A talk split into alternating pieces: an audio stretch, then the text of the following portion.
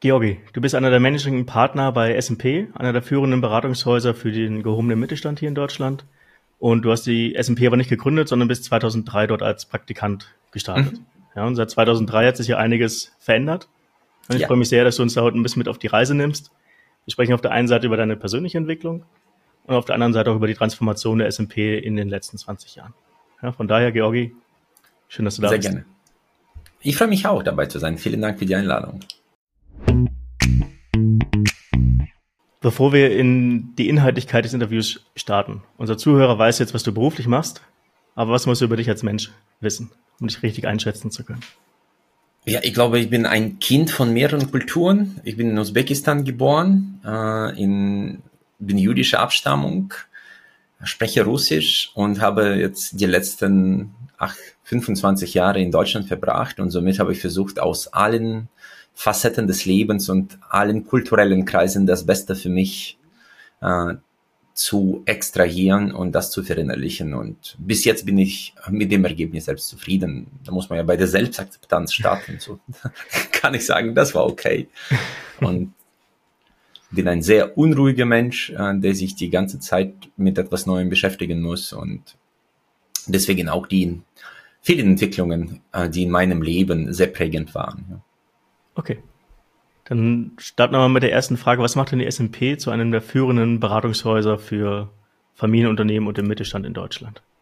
Das ist ja eine gute Frage, weil das sehr, sehr viele von sich behaupten können. Wir sind die erste Beratung gewesen, die im Bereich Turnaround Management begonnen hat. Wir waren sozusagen Pioniere des Turnaround Managements. Und irgendwann hat man verstanden, dass mit den Instrumenten, die in Turnaround Management extrem wirksam sind, kann man auch klassische Transformation oder auch äh, Wachstumsprogramme bewältigen, weil bei uns immer die Wirksamkeit gezählt hat. Und das hat uns geholfen, in den letzten Jahren einfach unseren Fokus ein bisschen zu verbreitern auf Umbruchphasen, wo wir sagen, ja, es geht nicht darum, dass eine äh, Krisensituation vorliegen muss, sondern es geht darum, dass man sich weiterentwickeln möchte. Und das ist ja meistens mit hohen Herausforderungen verbunden, weil eine Veränderung meistens eine Funktion der Notwendigkeit ist und nie der Einsicht. Und wenn jemand wirklich äh, eine echte Veränderung möchte und nicht ein Papier für die Schublade, dann sind wir die Richtigen. Und inzwischen haben wir jetzt rund 100 Leute, ein bisschen mehr und im gehobenen Mittelstand in diesem Segment sind wir, glaube ich, die Letzten, die in der Größe noch von Partnern geführt äh, werden und nicht verkauft worden sind. Ja. Und Wieso könnt ihr euch da so gut halten? Ja, weil ich meine, ich glaube, viele anderen konnten sich auch gut halten. Viele wollten einfach nur sich was Größerem anschließen oder auch viel Geld bekommen. Und für uns zählt auch die unternehmerische Freiheit sehr. Und wir haben unsere eigene Kultur die in der Form schlecht nachgeahmt werden kann und in einem großen Laden einfach kaputt gehen würde. Ja. Du hast mir im Vorgespräch auch erzählt, dass ihr eine enorm hohe Weiterempfehlungsrate habt. Das ja. Oder 98 Prozent, 98 Prozent eurer Kunden euch auch weiterempfehlen. Das heißt, ihr ja, macht genau. gar keine Akquise, sondern ihr macht so eine gute Arbeit am Ende des ja. Tages, dass die Kunden mehr oder weniger von selbst zu euch kommen. Genau, die Qualität erzeugt Qualität. Ja. Und der Unterschied ist im, im Vergleich zu vielen anderen Unternehmen und Beratungen, dass wir in unserem Ansatz der ja, systemtheoretische Aspekte mit integrieren. Das heißt, wir sagen, dass äh, die Strukturen, das Verhalten der Menschen massiv beeinflussen. Und aus diesem Grund haben wir zum Beispiel keine Umsatzsteuerung. Wir haben keine Umsatzziele, wir haben keine Profit Center, Mitarbeiter haben Fixgehälter, keine individuellen Bonis und die einzige Steuerungsgröße ist die Ausrichtung auf den Mehrwert der Kunden und somit auch auf, auf die Weiterempfehlung. Alles, was ein bisschen idealistisch klingt, aber auch Professor Oberholzer G in Harvard hat in seinem super spannenden Strategiebuch geschrieben, Profit follows Value.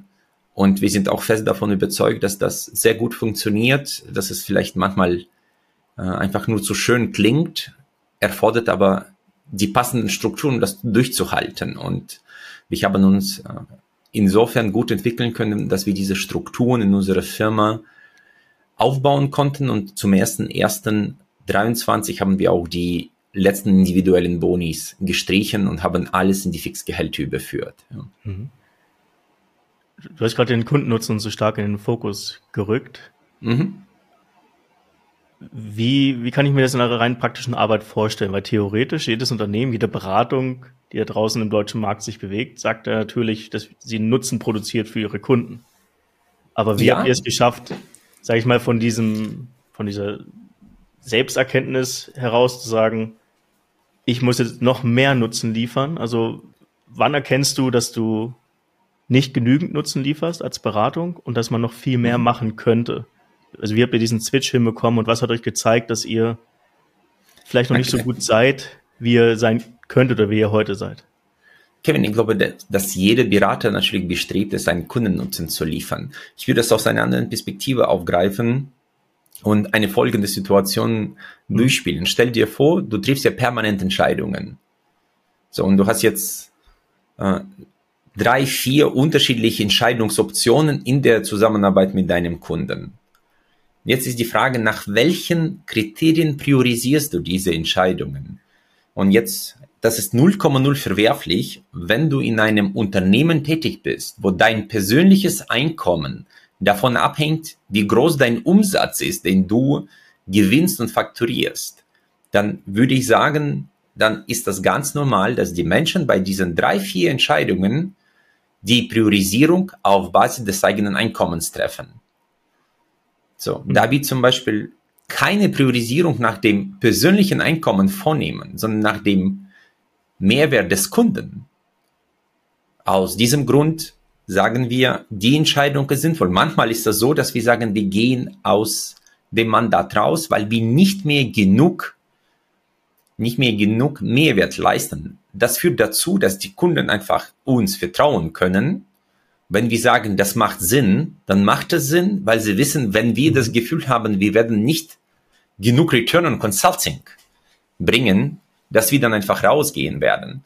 Und das ist äh, der Riesenvorteil von unseren Strukturen, die tatsächlich äh, so eine Differenzierung ermöglichen. Ja. Und das ist der größte Unterschied. Und vielleicht letzter Hinweis. Wir sind davon überzeugt, dass die Berater dafür gezahlt werden, dass sie nach der exzellenten Arbeit wieder gehen und nie bleiben. So, und deswegen sind auch unsere Verträge meistens mit dem Kunden auf maximal drei Monate ausgelegt, weil wir sagen, nach Ablauf von drei Monaten muss der Berater nochmal aufzeigen, dass es sich lohnt, weiter zusammenzuarbeiten. Und das reglementiert in, in äh, seinem Bestreben Mehrwert zu liefern oder nicht zu liefern, wenn es nicht mehr da ist. Ja? Mhm. Und wir sind jetzt absolut nicht die billigsten, sondern eher äh, im Premium-Bereich. Da ist für uns Return on Consulting besonders anspruchsvoll. Ja. ja. Aber das Beispiel war nochmal sehr wertvoll, weil jetzt habe ich und glaube ich auch unsere Zuhörer sehr gut verstanden, was die Strukturen wirklich verändert haben. Genau, ja, genau. Weil Deswegen ist das so eingängig. Dass ich normalerweise dem Kunden noch was verkaufen würde, nur um mein Boni einzuheimsen. Ja, ja. ist, glaube ich, relativ normal in der Beraterwelt. Aber wenn ihr den, das eigene Gehalt komplett von der Leistung, die man selbst als Berater abliefert beim Kunden trennt, dann habt ihr natürlich eine ganz andere Motivation und könnt eure Werte als Unternehmen viel stärker in den Mittelpunkt setzen und damit natürlich einen höheren Nutzen generieren. Ja, Wert ist ja immer so ein schwieriger Begriff, aber wir wollen einfach, dass unsere, unsere Systeme und unser Leitbild leitend ist in die Richtung, die wir benötigen. Mhm. Und das ist, das ist der größte Unterschied. Und vor allem, wenn du in, im Bereich Transformation unterwegs bist, wo sehr, sehr viel Emotionen äh, im Spiel sind, wo so sehr, sehr viel vielleicht auch Angst und Unsicherheit existiert, brauchst du sehr viel Vertrauen, weil Vertrauen die Komplexität massiv reduziert. Ja. Und äh, da kannst du dir vorstellen, dass man sich nicht jedem Berater anvertrauen kann. Und deswegen ist für uns sowohl in unserem Unternehmen als auch im Umgang mit unseren Kunden Vertrauen eine besondere Rolle spielt. Für mich persönlich auch, weil ich ja aus, aus Usbekistan komme. Und in Usbekistan hast du nicht unbedingt immer absolut stabil funktionierende Gesetzgebung oder deren Vollstreckung, mhm. weil die Korruption sehr stark ausgeprägt ist. Das bedeutet, dass Vertrauen dort eine besondere Rolle spielt. Ja, so. Und das ist der Unterschied. Vielleicht, warum das bei mir dieser Begriff so einen Anklang findet. Ihr bist ja 2003 als Praktikant zur S&P gekommen. Genau. War das da auch schon so? Nee, wir haben uns einfach weiterentwickelt, weil wir entwickeln uns ja permanent weiter. Ich weiß mhm. jetzt nicht, ob in fünf Jahren wir noch so sein werden, wie wir jetzt stehen. Ich hoffe nicht. Ja. Das heißt, ich hoffe, dass wir uns auch da weiterentwickeln werden. Ja. Wie war denn der Stand vor 20 Jahren, wenn du es mal vergleichen müsstest zu dem, was ihr heute in den Mittelpunkt eurer Arbeit stellt? Ja, wir sind jetzt viermal so groß wie damals. Ja, das mhm. ist ja ganz andere Soziodynamik im Unternehmen. Wir haben keinen Gründer mehr und äh, der Gründer war bei uns unglaublich äh, stark und richtig eloquent und so, äh, wie man sich extrovertierte Persönlichkeit, die so ein Unternehmen aufbauen konnte. Und wenn irgendwann so eine Persönlichkeit das Unternehmen verlässt, ist es ja für viele Berater die größte Herausforderung, den Generationsübergang zu, mhm. zu meistern. Ja, und das ist, war für uns auch anspruchsvoll. Aber damals war das eine kleine Firma, kann man so sagen. Äh, mit wenig Strukturen, weil das nicht notwendig war so inzwischen, ich glaube, wir können mit unseren Strukturen auch 200 Leute managen, ja, vermute ich, ja. Du hast ja in langer Karriere diese gesamte Transformation mitbegleitet. Gab es für dich so ein paar Meilensteine, die wirklich dafür gesorgt haben, dass die S&P zu dem Beratungshaus geworden ist, was es heute ist? Also wirklich so Punkte, an denen man hätte vielleicht auch in eine falsche Richtung gehen können? Ich glaube, das ist Häufig hängt das auch mit der Führung zusammen ähm, und dieser Übergang zum in die dritte, ich war die dritte Partnergeneration, mit den Kollegen einen Weg zu finden, an der alle mittragen, weil man kann nicht immer alle 100% mitnehmen. Ja, mhm. das, das ist immer ein trügerischer Schluss vielleicht, dass alle mitgenommen werden müssen. Man ist schließlich kein äh, öffentlicher Bus. Ja. Das, man kann nicht alle mitnehmen. Aber uns ist gelungen, die relevanten Persönlichkeiten und äh, die Player auf die gemeinsame Reise, die sich auch selbst entwickelt hat. Ich glaube nicht daran, dass wir vor zehn Jahren schon ein klares Bild hatten, und das wäre verwerflich, was 2023 da sein wird. Aber wir hatten unsere Vorstellungen, wie wir arbeiten wollen miteinander. Und das war nicht immer äh, dies oder das, sondern wir hatten einfach bei ein paar Themen ein gutes Gefühl und diese Wertorientierung und Weitempfehlung, alles daran auszurichten und zu hinterfragen, würde das unsere Weitempfehlung steigern oder nein, das ist ein, eine tolle Heuristik, das eigene Handeln zu hinterfragen und vor allem die richtige Priorisierung bei der Entscheidungsstruktur zu treffen bringt das uns einen Schritt näher an die Weiterempfehlung von 98 Prozent. Ja. Weil 100 Prozent wäre auch nicht gut, weil dann wären wir rückgratlos. Ja. Manchmal ja. musst du auch dem Kunden Nein sagen können. Du hast ja gerade selber gesagt, bei Veränderungen nimmst du zwangsweise nicht alle Menschen, alle mhm. Mitarbeiter mhm. mit. Was waren denn so die Gegenstimme im Unternehmen? Ich meine, du warst sicherlich Teil der Fraktion, die dieses werteorientierte Arbeiten sehr geschätzt hat und natürlich auch in den Fokus stellen wollte. Gab es noch eine andere Bewegung innerhalb der Beratung, die sich dagegen gestellt hat, oder wart ihr einfach von Anfang an schon eigentlich mehr oder weniger alle in einem Boot? Also unser Unternehmen war schon immer sehr davon geprägt, äh, mit Eigengewächsen sozusagen zu punkten. Das ist äh, von zwölf Partnern, die wir jetzt haben, waren, glaube sieben Leute, die entweder als Praktikanten oder als Consultants begonnen haben. Das, das macht ist, natürlich was mit dem Unternehmen. Es, ja. es war schon sehr homogene Struktur. Von der Seite hatten wir nicht diese Strömungen, wo du mhm. permanent die neuen, das, ich meine, alles hat einen Preis. Auch das, wir können zum Beispiel jetzt nicht so locker zwei, drei Teams dazu kaufen und sagen, da sind die Speedboote, die neben S&P einfach äh, Geld verdienen und im auch in gewisser Art und Weise eigene Werte haben. und das, das funktioniert bei uns nicht. Das heißt, ein anorganisches Wachstum ist für uns verdammt schwierig. Ja. Dafür ein organisches Wachstum ist langsam, aber homogen. Ja. Und da ist die Frage, was einem mehr gefällt. Und äh, mein Leben so kurz, mir gefällt persönlich ein langsames äh, Wachstum mehr, wo ich nicht permanent in Konflikten die neue Wahrheit eruiere, sondern in konstruktiven Reibungen dafür sorge, dass wir gemeinsam einen Schritt weiterkommen auf unser Zielchen. Ja. Das ist ja. Jetzt habe ich dich jetzt einen Menschen kennengelernt. Ich glaube, unser Zuhörer stimmt mir da direkt zu, der sehr klare Werte hat und auch sehr klare Prinzipien und auch, darauf auch einen hohen mhm. Wert legt. Wie ist es dazu gekommen? Gab es für dich, also hast du das schon, sag ich mal, mit nach Deutschland genommen? Oder sind diese mhm. Werte und auch Prinzipien für dich eigentlich ein Beiprodukt dieses Veränderungsprozesses, die du, den du in den letzten 20 Jahren noch mit begleiten durftest?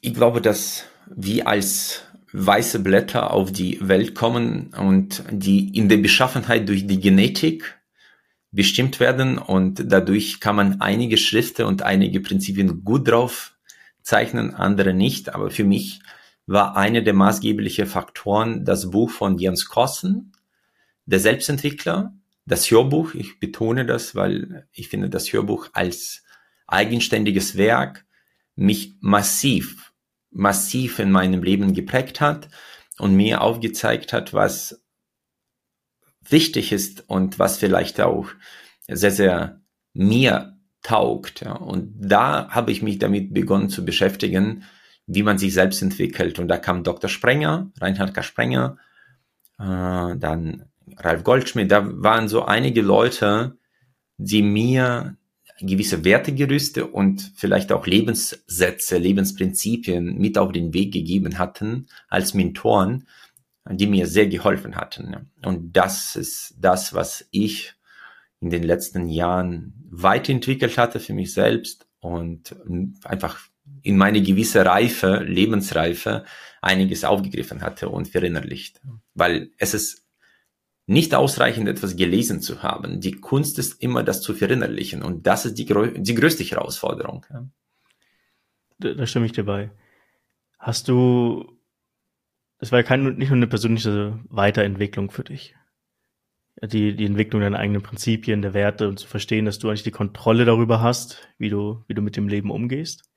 Das war für mich äh, die erste wichtigste Erkenntnis, dass die Entscheidung immer bei mir liegt.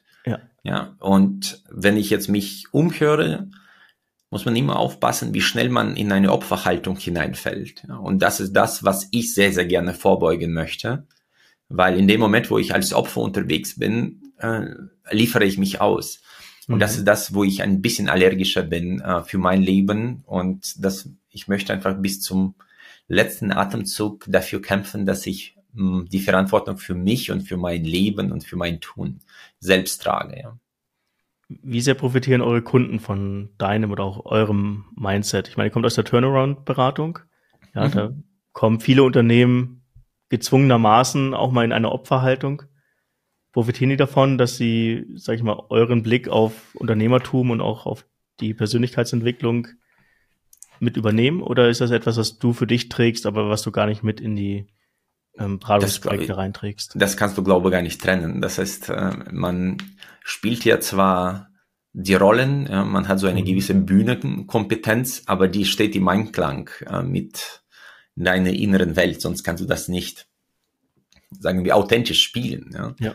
Und ähm, wenn du aus dem Turnaround-Geschäft kommst und dann irgendwo eine Transformation gestaltest, dann hast du eine ganz andere Ruhe, weil du äh, weißt, dass es viel schlimmer gehen kann und dass man gerade eben eh ein Privileg hat, noch mhm. so viel Spielräume zu besitzen, selbst noch Einfluss auf das Leben zu nehmen. Und auch wenn die Märkte hart spielen und Covid und Kriege und Energie, da ist es, kannst du in jeder Branche immer sehen, dass obwohl die Rahmenbedingungen für alle gleich sind, einige einfach besser performen. Und Mindset hat da eine gewisse Rolle ja, und gewisse Bedeutung. Und deswegen, man sollte sozusagen sicherer in der Unsicherheit sein, weil mhm. Sicherheit in der Unsicherheit bekommst du nicht. Ja. ja.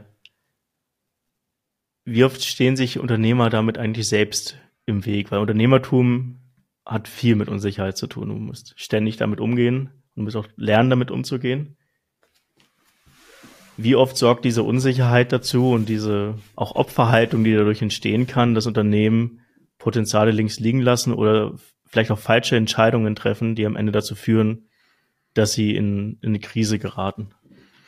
Ich glaube, für viele erfolgreiche Unternehmer ist häufig das größte Hindernis der Erfolg der Vergangenheit. Das heißt, man versucht sozusagen den Erfolg der Vergangenheit zu wahren und das verbaut den Blick nach vorne.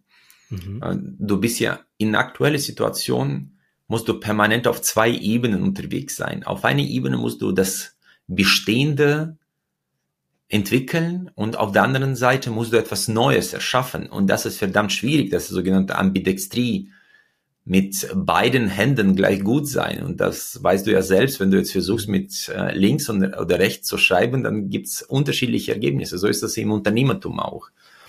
Und man darf nicht vergessen, dass Unternehmer dafür da sind, zu unternehmen, nicht zu unterlassen. Und äh, in dem Moment, wo die beginnen, zu viel zu unterlassen oder zu viel zu unternehmen, gibt es Probleme. Mhm. Und es gibt nicht schwarz oder weiß, es gibt immer kontextabhängige, äh, sowohl als auch vielleicht, so kann man sagen. Man kann nicht, man kann zu viel unternehmen, man kann auch zu viel unterlassen. Ja. Ich finde Gedanken wichtig, dass du,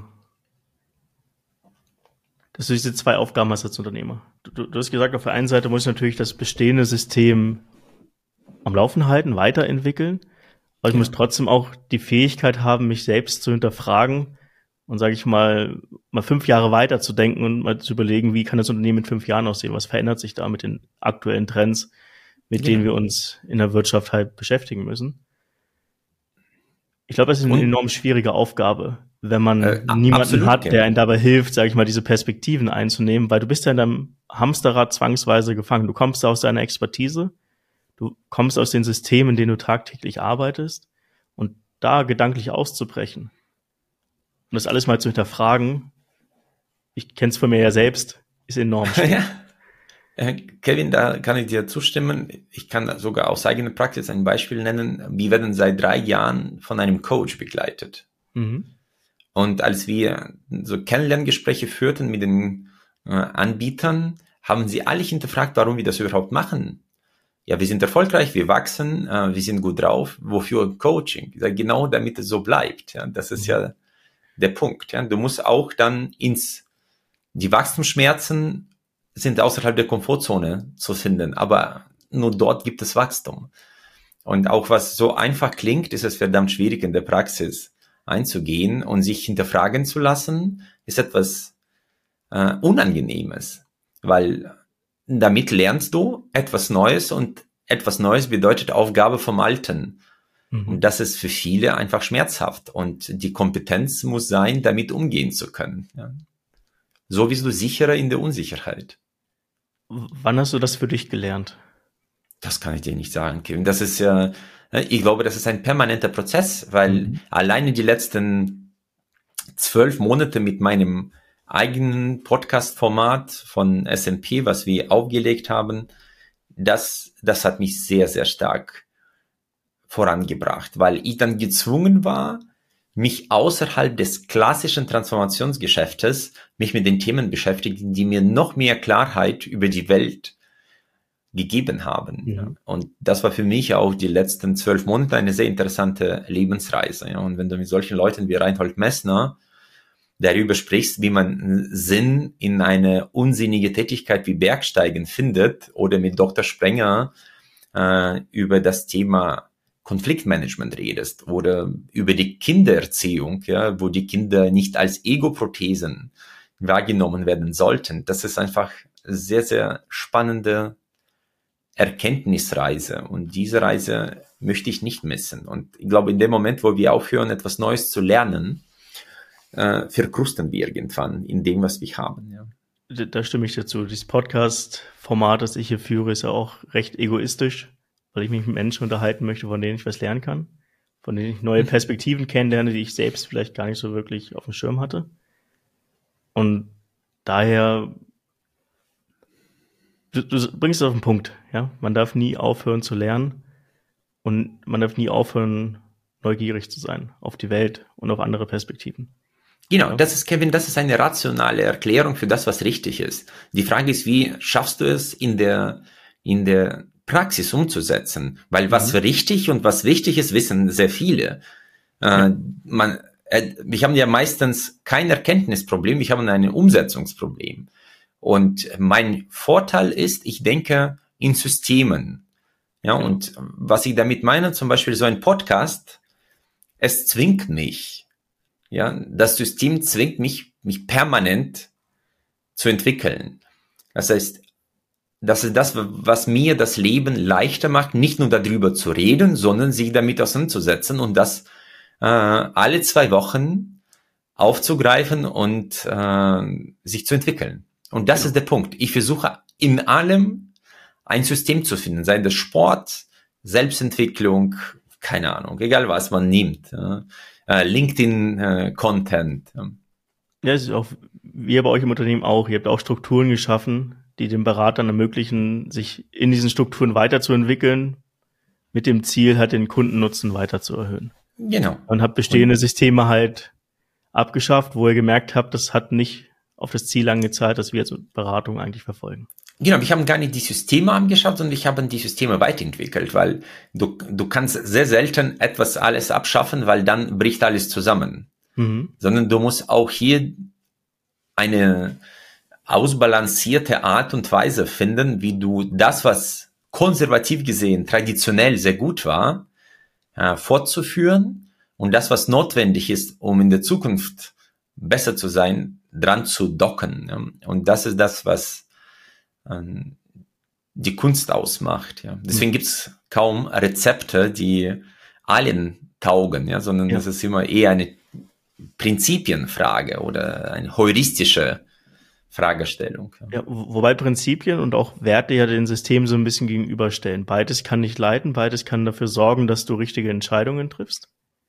Das eine ist ein bisschen starrer als System, in dem du dich bewegst, das dafür sorgt, dass du regelmäßig Podcast-Interviews führst. Das andere gibt mhm. dir die mhm. Möglichkeit, halt Entscheidungen oder Möglichkeiten abzuwägen und halt basierend auf einer guten Wertebasis die Entscheidung treffen zu können.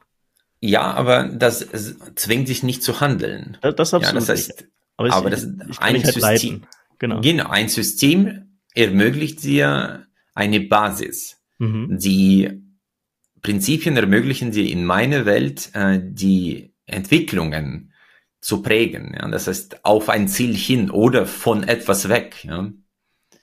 Da Wie bin ich bei dir. Freiheiten gibst du dir selbst noch, wenn du sagst, du bist ein Mann der Systeme? Du liebst es dir, mhm. Systeme zu schaffen. Wie starr bewegst du dich in diesen Systemen oder wie stark engen die dich ein? Ich bin ja selbstverantwortlich, Kevin. Für mich zählt ja immer meine Entscheidung. Das heißt, wenn ich das Gefühl habe, ich kann ein etwas Besseres machen oder haben, dann mache ich das. Ja, ich bin auch keine Maschine. Von der Seite ist es. Ja, aber das ist, okay, glaube ich, nochmal ein ja. wichtiger Punkt. Auch wenn du dieses System hast, bringt es dich zwar in die Handlung, aber es zwingt dich nicht, die Handlung auch durchführen zu müssen. Oder wie siehst du ich das? Ich meine, wir, wir müssen nichts in diesem Leben. Ja? Wir müssen nur sterben. Ja, das ist, war eine der wichtigsten Erkenntnisse für mich. Alles ist eine freie Wahl.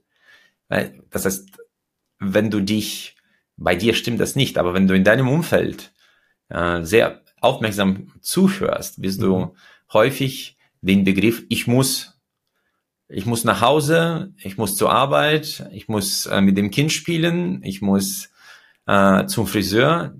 Das alles muss man nicht. Ja. ja. Das ist alles eine freie Entscheidung. Ja, ja aber das ist, glaube ich, nochmal ein wichtiger Punkt, deswegen habe ich das auch angesprochen, weil wenn man nicht in dieser Denkweise drin ist und hört, ich brauche Systeme und ganz viele Routinen, dann ist ja mein ganzer Tag durchgeplant. Ja, meine ganze Woche durchgeplant. Ja, ja manchmal ist es, äh, spricht ja nichts gegen, spricht ja nichts gegen die Planung, Kevin. Das ist ja, genau. nur die Frage, bist du ein Sklave deiner Planung oder nutzt du das als Instrument, äh, das dir dein Leben erleichtert? Und ich nutze das als Instrument, das mir genau. auch vielleicht fehlende Motivation ein mhm. bisschen stützt, ja, weil manchmal bist du nicht motiviert, etwas zu machen, ja. Gerade wenn es darum geht, morgens um, um halb sieben ins Fitnessstudio zu gehen, da ist man selten motiviert. Ja. Würde ich zum Beispiel nicht machen, ja, weil das äh, zum, zu meinem Lebensentwurf nicht passt, ja. Das ist so früh ins Fitnessstudio zu fahren. Ja. Du, du hast auf LinkedIn ja mal ein paar Beiträge veröffentlicht zu deinen Leitsätzen. Da mhm. sind mir noch ein, zwei ins Auge gefallen, über die ich auch noch mal gerne mit dir sprechen würde. Sehr gerne. Ein Leitsatz war Play Long-Term Games with Long-Term People. Mhm. Was ist die Geschichte hinter dieser Aussage und wie kann mir dieser Leitsatz in meiner täglichen Arbeit helfen? das ist ja nicht mein Leitsatz, sondern so von Naval Ravikant. Das ist ein äh, amerikanischer Investor aus Silicon Valley, der Facebook, glaube ich, mitentdeckt hat und Uber. Mhm. Und der ist jetzt so ein, eine Art Lebensphilosoph, sehr empfehlenswert. Und der hat diesen Satz irgendwo fallen lassen und ich fand das so cool, weil mir das mein Lebensentwurf sozusagen da hineingepasst hat. Und der Vorteil von diesem Satz, ich glaube, es gibt drei Punkte, die ich für mich damals ausgearbeitet hatte. Ein Punkt ist, wenn du mit den Leuten arbeitest, denen du vertraust, dann reduziert das die Komplexität und reduziert die Transaktionskosten. Du musst ja weniger abstimmen, du musst weniger mit denen schriftlich machen. Der zweite Punkt ist, dass wenn du mit den Leuten arbeitest, äh, hast du ein, einfach eine Effizienzzunahme, weil du die Geschwindigkeit gewinnst. Man ist ein eingespieltes Team, deswegen versucht ja Tuchel jetzt aktuell seine erste Elf zu finden, weil die Automatis Automatismen besser greifen. Mhm. Ja, das ist, aus der Übung kommt einfach ein besseres Ergebnis hier raus. Und der dritte Aspekt ist äh, sogenannter Compound Interest äh, Effekt. Das heißt, je länger du mit jemandem zusammenarbeitest, desto überproportional stark profitiert man davon. Ja, und das ist, sind drei Aspekte, na, weil Radikant erklärt das, glaube ich, alles äh, mit diesem Compound-Effekt. Für mich waren die zwei weitere Aspekte besonders wichtig.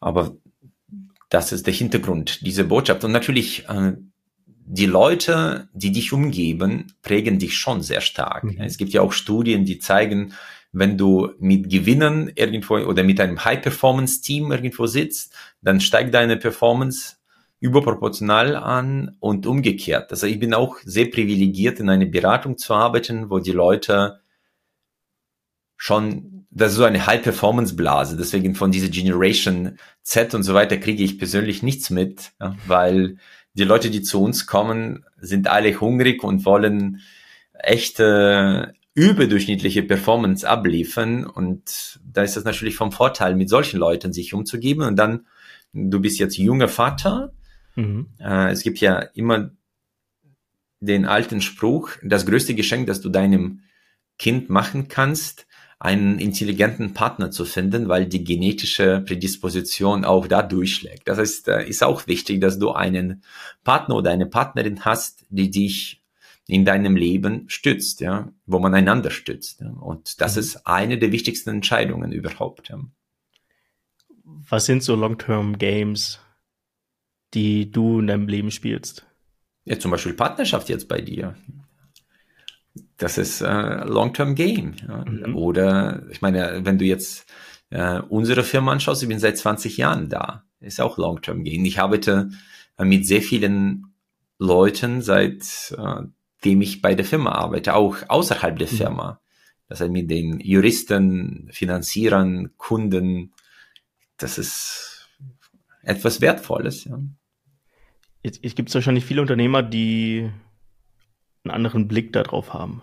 Ja, ich stimme dir dazu, aber ich kann mir vorstellen, dass es genug Unternehmer gibt, denen sind kurzzeitige Gewinne, kurzzeitige Erfolge viel, viel, viel wichtiger als die Sachen, die man halt auf lange Frist erreichen kann. Alles hat einen Preisgewinn. Genau, was, was ist der Preis davon aus seiner Perspektive, wenn man nicht das lange Spiel spielt, sondern sich immer nur auf kurzfristige Erfolge fokussiert? Das kann ich jetzt ehrlich gesagt nicht sagen. Es gibt ja extrem viele Leute, die mit diesem Ansatz, kurzfristig zu spielen, sehr weit kommen. Mhm. Die Frage ist, was ist Erfolg? Ja, und das ist ja definiert jeder für sich selbst. Ich möchte gerne ähm, möglichst sanft durchs Leben gleiten, weil ich genug Probleme habe. Ja? Und wenn ich jetzt noch beginne, die kurzfristigen Erfolge zu jagen, das ist wie, stell dir vielleicht das in einer anderen Metapher vor, du gehst ins Fitnessstudio ja, und du trainierst heute Brust. Ja, und dann kommst du wieder übermorgen, trainierst wieder Brust. Und dann am Ende der Woche stellst du fest, es gibt keinen Effekt. Ja.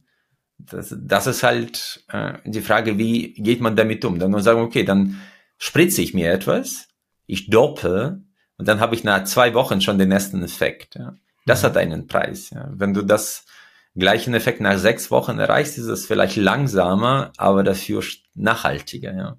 Und das ist vielleicht der Unterschied. Es ist ja wie mit Freundschaften. Ja.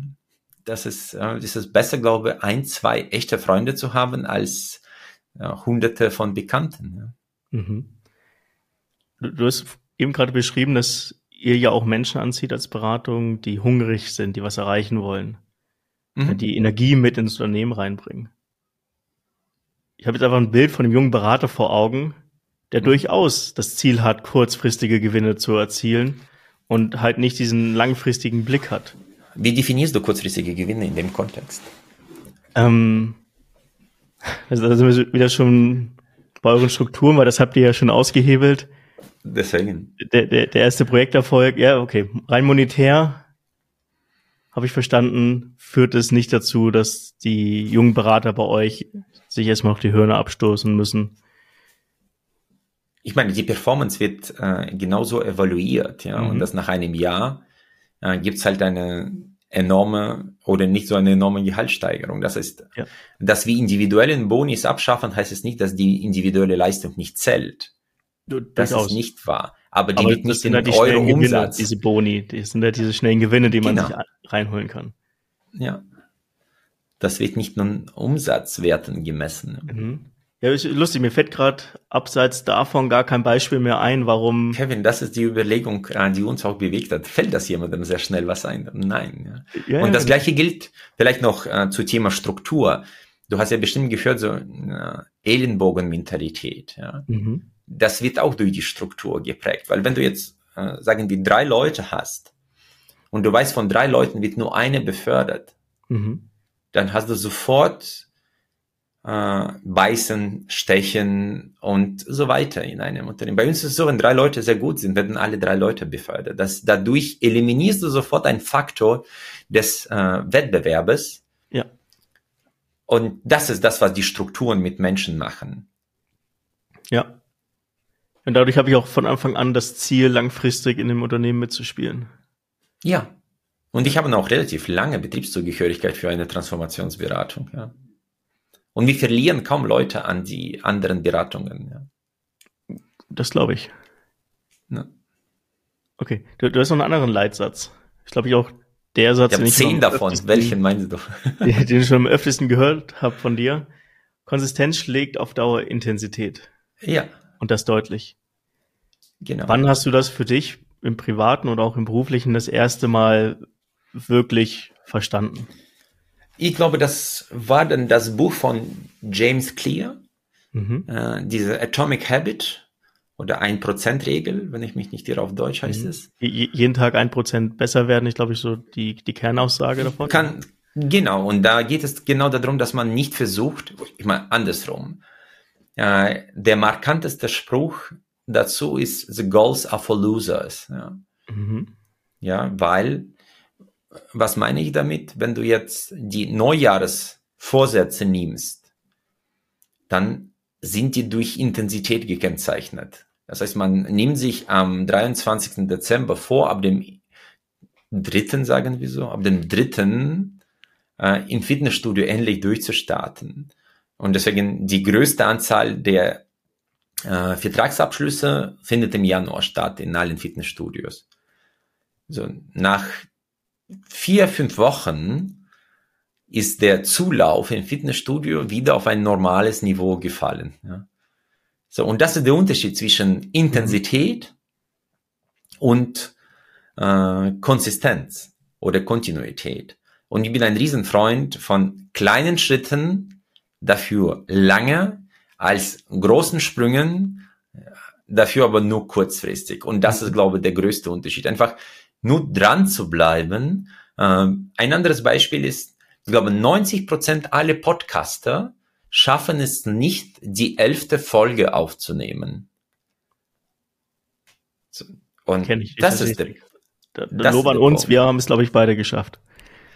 Ja, ich, ich glaube, ich bin jetzt bei 36 oder 37, ja. Ich habe, glaube ich, jetzt schon die, du bist, glaube ich, Nummer 70 oder 71. Okay, okay. Na, das ist du, das ist das, was ich mit Kontinuität mhm. meine. Und James Clear sagt, wir fallen, nee, wir steigen nie auf das Niveau unserer Ziele, wir fallen immer auf das Niveau unserer Systeme. Mhm. Und da sind wir wieder bei unseren Systemen, warum ich da von Systemen so viel halte. Ja. Und mhm. mir ist es lieber, wenn man jeden Tag äh, 100 Liegestützen macht, als sich vornimmt, am Wochenende drei Stunden im Fitnessstudio zu verbringen, einmal im Monat. Ja. ja. Also, das ist der Unterschied. Ja. Okay. Lass uns nochmal zurück zur SMP gehen. Welche Rolle spielst du heute als Managing Partner? Das ist, äh, wir haben alle weiterhin die hohe Präsenz auf den Projekten, da wir jetzt keine klassische Akquisearbeit machen, mhm. äh, arbeite, arbeiten wir immer noch auf den Projekten, was uns auch die Nähe äh, weiterhin auf, aufrechterhalten lässt. Und äh, darüber hinaus habe ich natürlich Verantwortung intern für die Methodenentwicklung, Innovationsmanagement, Strategie und auch Markenführung. Das ist da, wo meine Schwerpunkte intern sind. Und bei uns ist es komplementär aufgeteilt. Äh, ein Kollege verantwortet bei uns äh, Personalstrukturen und Finanzen, der andere Operations, äh, und Umsetzungskonzepte. Das ist alles stärkenorientiert. Das ist auch eine unserer Grundsätze, dass wir versuchen, die Leute nicht äh, nach deren Schwächen irgendwie zu urteilen, sondern versuchen, deren Stärken massiv in den Vordergrund zu spielen und danach zu handeln. Mhm, okay. Sind alle Managing-Partner noch aktiv in Projekten beteiligt? Ja. ja. Würdest du sagen, dass das so der, das Kernelement ist, das dafür sorgt, dass ihr die Qualität eurer Beratung weiterhin hochhalten könnt, weil ihr als Entscheider Riegel nee. immer noch so nah am Kunden seid?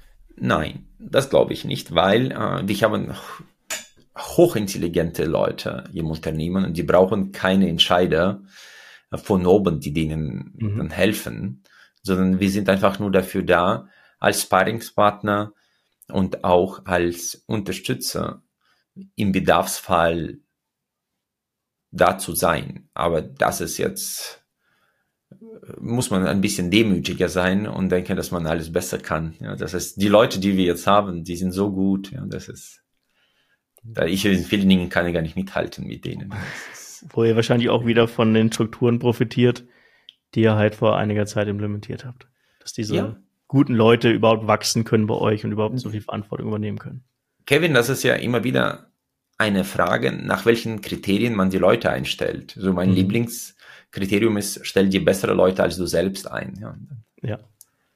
Das ist eine einfache Heuristik. Ja.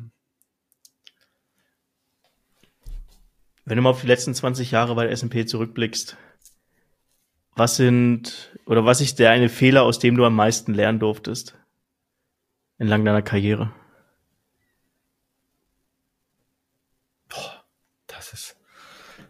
Eine schwierige Frage. Ich muss jetzt kurz. Ich glaube, die Erkenntnisse, die ich für mich aus dem Projekt Niederlagen gewonnen hatte, dass vielleicht auf lange Sicht die eine andere Bedeutung hatten, als ich in dem Moment selbst wahrgenommen hatte. Ich weiß nicht, ein skandinavischer Philosoph hat gesagt, wir leben das Leben vorwärts verstehen tun wir das Leben aber immer rückwärts. Mhm. Und ich möchte diese Niederlage nicht missen, unter anderem auch aus der Perspektive der Demut. Ich glaube, die helfen, demütig zu sein. Ja.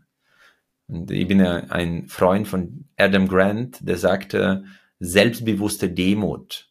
Das heißt, zu wissen, dass man sehr, sehr viel nicht weiß, mhm. gleichzeitig aber an sich so glauben, dass du in der Lage sein wirst, auch das, was du nicht weißt, gegebenenfalls aufzuholen. Ja. Kannst du uns da ein Beispiel mit reinnehmen? Wenn du sagst, dass du ein Projekt nicht zum Erfolg gebracht hast, aber es Jahre später verstanden hast, was da wirklich dahinter gesteckt hat? Nee, das war, ich hatte für mich selbst, das war ein Projekt, das war am Anfang meiner Karriere, wo ich mich selbst in Frage gestellt habe, ob ich da mhm. tatsächlich noch als Berater, als junger Berater so einen Mehrwert liefern kann am Ende des Tages ist es äh, dann uns am, als Team gelungen, eine sehr, sehr gute Leistung zu liefern und der Kunde, der damals uns angefahren hatte, sagen wir so vereinfacht, mhm. hat uns auch in einem anderen Unternehmen auch mir einen Auftrag erteilt. Und da sage ich, okay, das hat mir sehr, sehr viel Demut gegeben, von Höhenflügen befreit. Und auf der anderen Seite war das irgendwann anerkannt worden auch. Und so kann man dann zum, für mich als junger Berater zum ersten eigenen Auftrag. Ja. Mhm, okay. Du bist ja mit 19 nach Deutschland gekommen. Mhm. Was würde denn der 19-jährige Georgi heute über dich denken? Was er über mich jetzt denken würde. Er hätte genau. sich nie vorstellen können, dass man so weit kommen kann. Wieso? Was hast du damals noch nicht verstanden, dass du heute verstanden ich, hast? Ich habe damals gar nichts verstanden. Ich war total jung, äh, total hungrig, aber ich, das ist das, was ich jetzt weiß an den strukturellen Elementen des Lebens. Mhm. Damals wusste ich das alles nicht. Ja, das, was meine Kinder sozusagen von mir eingeimpft bekommen haben, das äh, wusste ich alles nicht. Das war eine Evaluierungsreise, ja, also, ohne zu wissen, wie viel Wissen schon da ist. Ja. Und ich hätte mir nie vorstellen können, dass ich irgendwann in eine Beratung eine bedeutende Rolle spielen werde. Und in einer, ich meine, mit 100 Mitarbeitern sind wir jetzt nicht sehr groß, aber für den Mittelstand sind wir doch äh, keine kleine Butze. Ja. Das ist, mhm. äh, das hätte ich mir nie vorstellen können. Ja.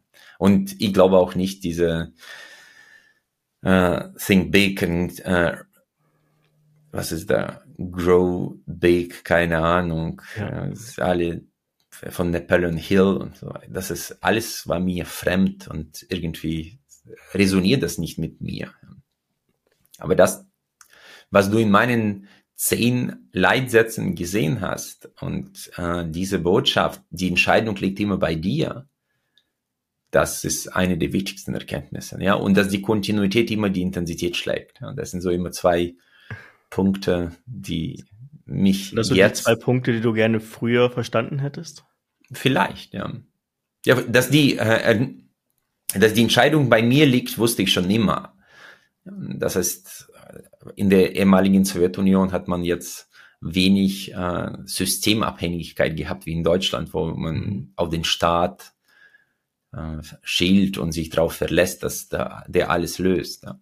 Aber dass die Kontinuität, die Intensität schlägt, das war mir in der Form nicht klar. Einfach als Grundsatz nicht. Und was mir auch nicht ganz klar war, dass nicht die Glücklichen sind dankbar, sondern dass die Dankbaren sind glücklich. Das wertzuschätzen, was man hat, weil viele permanent nach etwas jagen, was denen fehlt. Und das ist kein guter Zustand, um zu sich selbst zu finden. Ja.